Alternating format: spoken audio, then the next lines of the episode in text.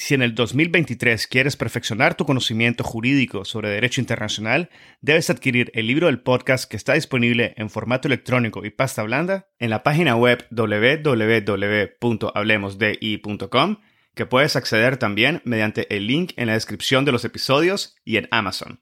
El libro ofrece 16 capítulos que analizan diversos aspectos históricos y contemporáneos del derecho internacional público, el futuro de las Naciones Unidas, el surgimiento del derecho ambiental internacional, así como la justicia y los procesos internacionales, incluyendo aquellos ante la Corte Internacional de Justicia y la Corte Penal Internacional. También incluye cuestiones relativas a los derechos humanos y el derecho internacional humanitario, como la reparación de las víctimas de crímenes internacionales, el derecho de los pueblos indígenas, el derecho del mar y la llamada Blue Economy. Adquiere el libro y disfruta de contenido jurídico de primer nivel y en español. El episodio del día de hoy es contenido premium, por lo cual si deseas escuchar el episodio completo, debes de obtener tu membresía del podcast en el link indicado en la descripción del episodio, o puedes visitar directamente la sección de contenido premium en nuestra página web www.hablemosdi.com. Recuerda que con tu membresía Además de obtener el acceso completo a los episodios premium,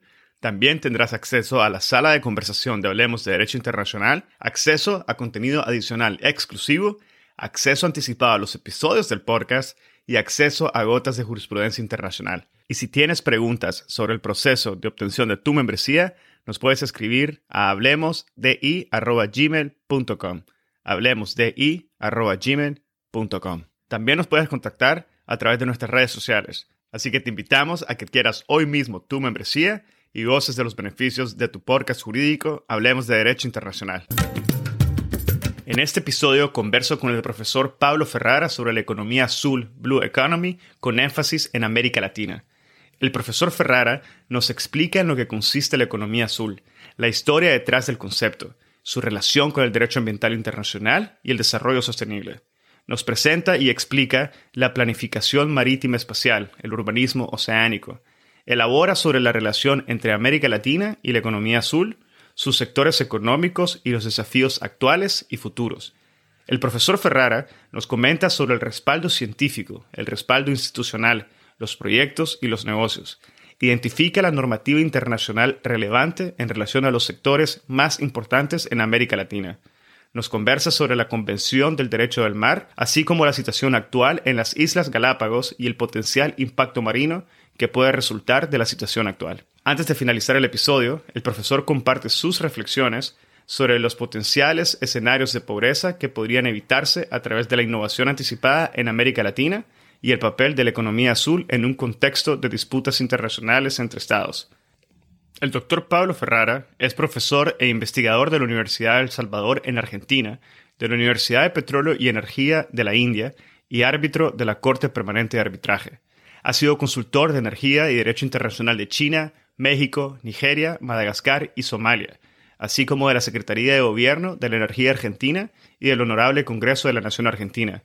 Fue investigador docente en el South China Sea Institute en Xiamen, República Popular China, en el Centro de Derecho Energético en Groningen, Países Bajos, en el Ash Center for Democratic Governance and Innovation de la Universidad de Harvard y en el Instituto Max Planck de Derecho Público Comparado y Derecho Internacional Público, ubicado en Heidelberg, Alemania.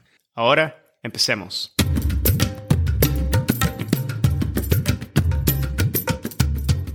Es un placer para mí poder conversar esta tarde sobre la economía azul o Blue Economy con el doctor Pablo Ferrara, y de hecho, esta es la primera conversación en la cual el invitado se encuentra al otro lado del planeta, en la querida ciudad de Buenos Aires, en Argentina. Bienvenido, profesor, doctor Ferrara, bienvenido al podcast. Muchísimas gracias, Edgardo. Muchísimas gracias por la invitación. Como ya te anticipara, eh, es para mí un, honor este, compartir el podcast junto con afamados juristas eh, de habla hispana. Eh, doctor este, Ramiro Brotons es un gran referente del derecho internacional público, para no ir este, muy lejos aquí en la República Argentina. Su, su, libro este, se da en, todas las universidades y, y espero poder contribuir eh, en buena y debida medida este, a tu iniciativa que, que es importantísima porque si uno no se sube al, tren de la ciencia, como dicen, el tren de la ciencia se lo lleva puesto. Y ahorita este, todos los jóvenes se han este, digitalizado, por decir de alguna manera. Correcto, bueno, ya que estamos en ese tren, en ese tren de ciencia eh, revestido de temas jurídicos, vamos a hablar el día de hoy de la economía azul, como mencionaba. Y en esa línea mucho se ha escuchado de la economía azul o Blue Economy, pero poco se entiende sobre lo que consiste una economía azul. Por ejemplo, poco se comprende acerca del concepto y lo que éste incluye, por lo cual creo que es necesario empezar por ahí y agradecería, doctor Ferrara, si nos podría aclarar lo que debemos de entender, lo que se entiende como economía azul y mencionar, si fuera posible, algunos de los antecedentes que llevaron al surgimiento y a la adopción de lo que conocemos hoy en día como Blue Economy. Bueno, claro, el, concepto de economía azul eh, eh, data del año 2010, eh, es el producto de un reporte de un especialista en negocios y, científico llamado Günther Poli. El reporte fue solicitado por el Club de Roma. para los que no están familiarizados, el Club de Roma es un conjunto de aproximadamente 100 científicos, empresarios, políticos y gente que está de vuelta, que va desde eh, Mikhail Gorbachev a, este, a eh, Rigoberta Menchú, por ejemplo, que es referente de América Latina, y fue fundado por el dueño y CEO entonces de, Fiat en, a fines de la década del 60, 1960, que con el objeto y fin de eh, fundamentalmente mejorar el bienestar de la humanidad. ¿sí? Es uno de esos este, grupos eh, de personas que tienen como objeto y fin el, mejor, este, la mejor readecuación de, la, raza humana, por así decirlo.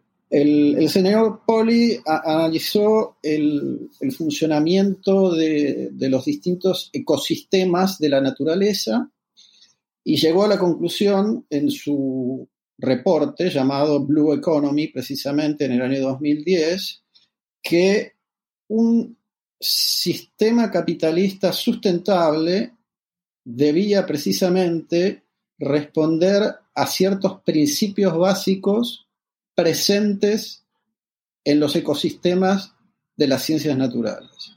Y de esa manera consiguió el primer concepto o definición de lo que es una economía azul, que es mucho más abarcativa de lo que hoy en día nosotros entendemos o concebimos como Blue Economy, que está más específicamente apuntado al desarrollo de los recursos naturales oceánicos. Eso se fue reencauzando o lo fueron reencauzando los estados y las empresas hacia el mar. Pero no, no es tal el origen eh, del concepto hace más de una década. Ahora, según tu entender, eh, profesor Ferrara, ¿cuáles serían las razones por las cuales se da una modificación o se, se encanaliza el desarrollo de las Blue Economies dentro de lo que es el sistema marino y se desconecta un poco del amplio concepto que se había manejado al momento de su concepción. ¿Existe alguna razón especial, algún evento histórico que hace que esto se modifique en esa línea? Sí, sí, sí, totalmente. Eh, entiendo yo que el, motivo principal es que eh, los negocios onshore, como llamo yo, este, están eh, por decir de alguna manera, monopolizado ya por los actores de, los stakeholders, dicen en, términos sajones, o sea, los, grupos de interés, y, solamente quedan por desarrollar los negocios offshore, es decir, oceánicos o en el mar. Para que tengas una idea, o, los, este, los, digamos, los este, que vayan a escuchar el podcast tengan una idea, eh, el potencial económico del océano asciende hoy en día a 3 trillones de dólares estadounidenses, que representan el 5% del PBI mundial y provee aproximadamente 350 millones de trabajos. Bueno, de estos 5% del PIB mundial al que, está, al que te estás refiriendo, asumo que gran parte se encuentra centralizada en algunas regiones muy específicas del mundo, no se encuentra distribuido de una forma equitativa. Esto, e, este, esta, esta concentración, eh, no sé si es algo que podrías comentarnos, pero esta concentración también se relaciona con la adopción y el desarrollo del concepto de Blue Economy o es algo que no necesariamente se encuentra de forma directamente conectada? Eh, no, la concentración está directamente relacionada con el desarrollo de la economía azul, porque la economía azul requiere, primero que nada, eh, mucho, mucha inversión en investigación mucha eh, inversión en, desarrollo. Para investigar hace falta un alto grado de costos hundidos. yo voy a utilizar muchísimos términos interdisciplinarios porque esto, digamos, la temática es totalmente interdisciplinaria. Aborda no solamente, bueno, eh, economía y derechos, sino además este, política, geopolítica, public policy, o sea, políticas públicas, eh, política, en fin, es, es, una sumatoria de un montón de cosas. Entonces tenemos costos hundidos, eh, la necesidad de obtener financiación, con lo cual hace falta mucho dinero, hace falta acceso a financiación de bajo costo. Eso solamente se consigue en países desarrollados, porque el acceso al capital, como, como, tú sabes, por ejemplo, en América Latina, tiene un altísimo costo. La República Argentina ayer, este, junto con Ecuador, este, ha celebrado la, renegociación de su deuda. Entonces, eh, a todo eso hay que sumarle el altísimo costo de la puesta en marcha de la tecnología y el tiempo que toma esa tecnología en este, mover la rueda y empezar a dar sus frutos en términos comercialmente rentables. La expresión comercialmente rentable es fundamental aquí. ¿Por qué? Yo voy a hacer la semejanza con la cuestión de las energías renovables. Las energías renovables eh, del mismo modo que eh, el libro Blue Economy de Günther Poli de 2010 este, marcó un hito, el, libro, blanco de la Unión Europea en 1991 marcó el punto de partida para las energías renovables que tienen que eh, proveer el 100% de la matriz eh, energética eléctrica al menos en la Unión Europea dentro de unos pocos años. Hace poco, pocos días salió la resolución del, de la Unión Europea este, obligando a los estados a, a proveer el 100% de energías renovables. Entonces, en esa transición que llevó 30 años, al principio era, este, digamos, era imposible sostener las energías 100% renovables porque hacía falta un subsidio altísimo que un montón de países no estaban dispuestos a pagar. Es, es un bien de lujo la, energía renovable para ciertos países. Un bien de lujo que países como por ejemplo Alemania sí pueden darse el, el lujo de pagar, valga la redundancia, pero otros estados como por ejemplo Grecia, que no tienen el superávit en, cuenta corriente o, balanza comercial, eh, no pueden darse el lujo de, costearse. ¿Me explico?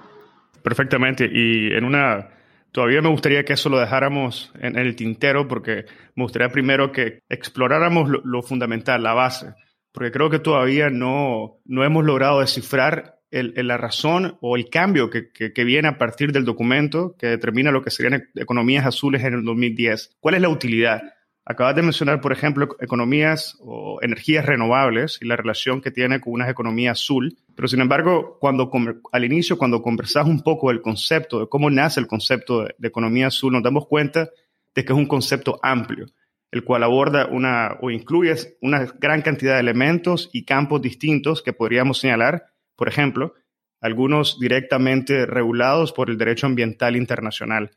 Y es en esta línea que quisiera que nos aclararas un poco cómo se, cómo se desarrolla esta relación. Bueno, hoy en el, al, al 6 de agosto de 2020 creo yo que el término economía azul va de la mano con la Agenda 2030 de Naciones Unidas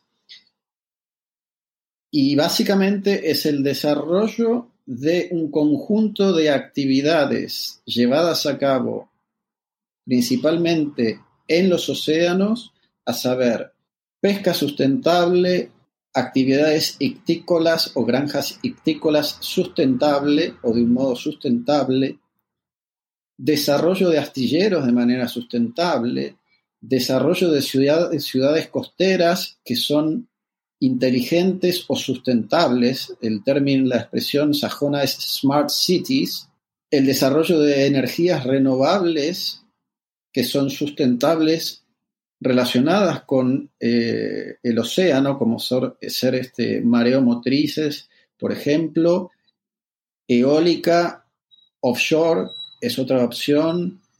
Otra opción es eh, por cambio de temperatura en, las corrientes marítimas, el turismo sustentable, el transporte sustentable, los puertos sustentables y todo esto coordinado por una actividad que en políticas públicas se reconoce como planificación marítima espacial, ¿sí? Que sería eh, entiendo yo, asimilable a lo que las escuelas de arquitectura eh, han denominado o dado a denominar urbanismo. Es un urbanismo oceánico, ¿sí? Cuando se planifica toda la actividad que va a ser llevada a cabo en un espacio amplio, bueno, eso en, términos de Blue Economy eh, es Maritime Spatial Planning o planificación marítima espacial. ¿Sí?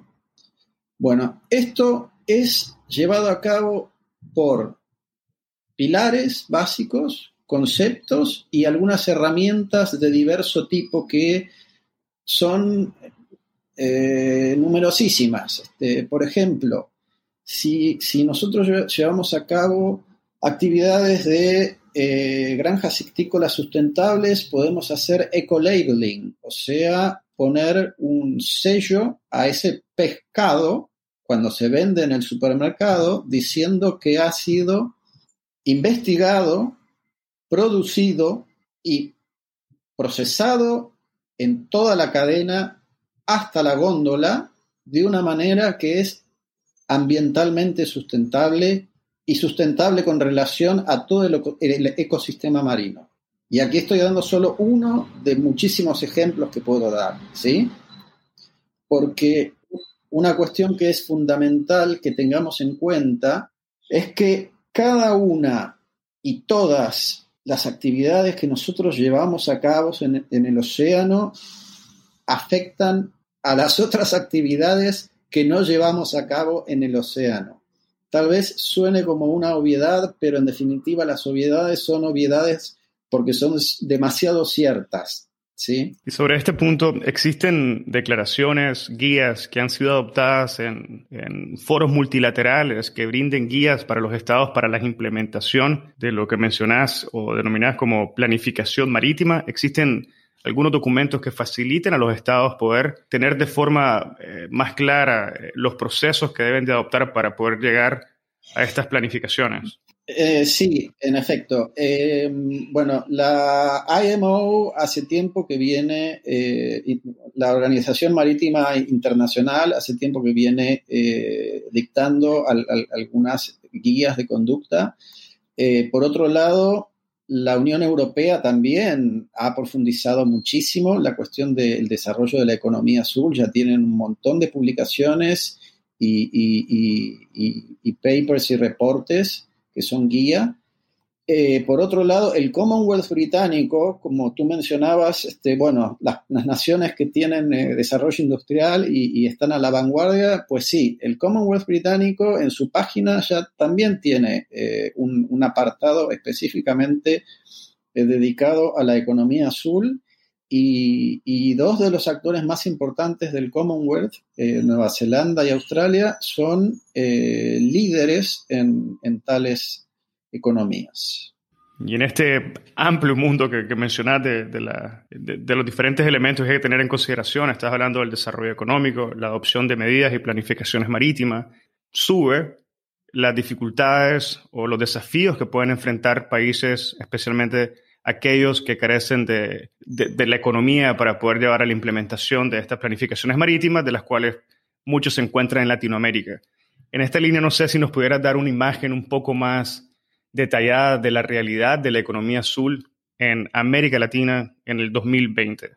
Y en este contexto, tal vez podría señalar algunos de los sectores que se han visto o que han tenido una mayor atracción para la implementación de economía azul y al mismo tiempo algunos de los desafíos que se han enfrentado los países latinoamericanos.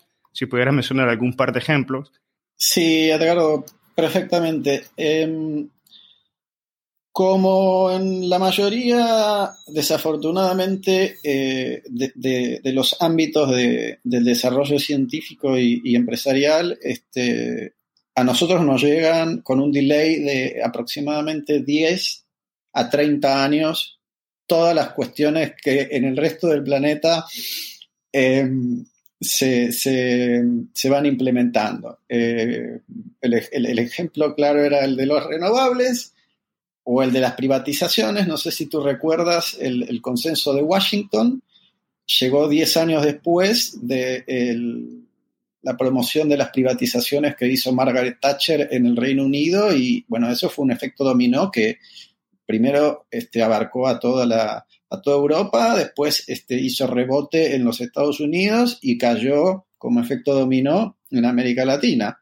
incluyendo la República Argentina a partir de 1991. Bueno, lo mismo este, está sucediendo con, esta cuestión de, la economía azul. Para escuchar el episodio completo, debes de obtener tu membresía del podcast en el link indicado en la descripción del episodio. O puedes visitar directamente la sección de contenido premium en nuestra página web www.hablemosdi.com. Recuerda que con tu membresía, además de obtener el acceso completo a los episodios premium, también tendrás acceso a la sala de conversación de Hablemos de Derecho Internacional el primer espacio virtual único y consolidado para networking de la comunidad global de hispanoparlantes oyentes del podcast, acceso a contenido adicional exclusivo, acceso anticipado a los episodios del podcast y acceso a gotas de jurisprudencia internacional. Y si tienes preguntas sobre el proceso de obtención de tu membresía, nos puedes escribir a hablemosdi.gmail.com.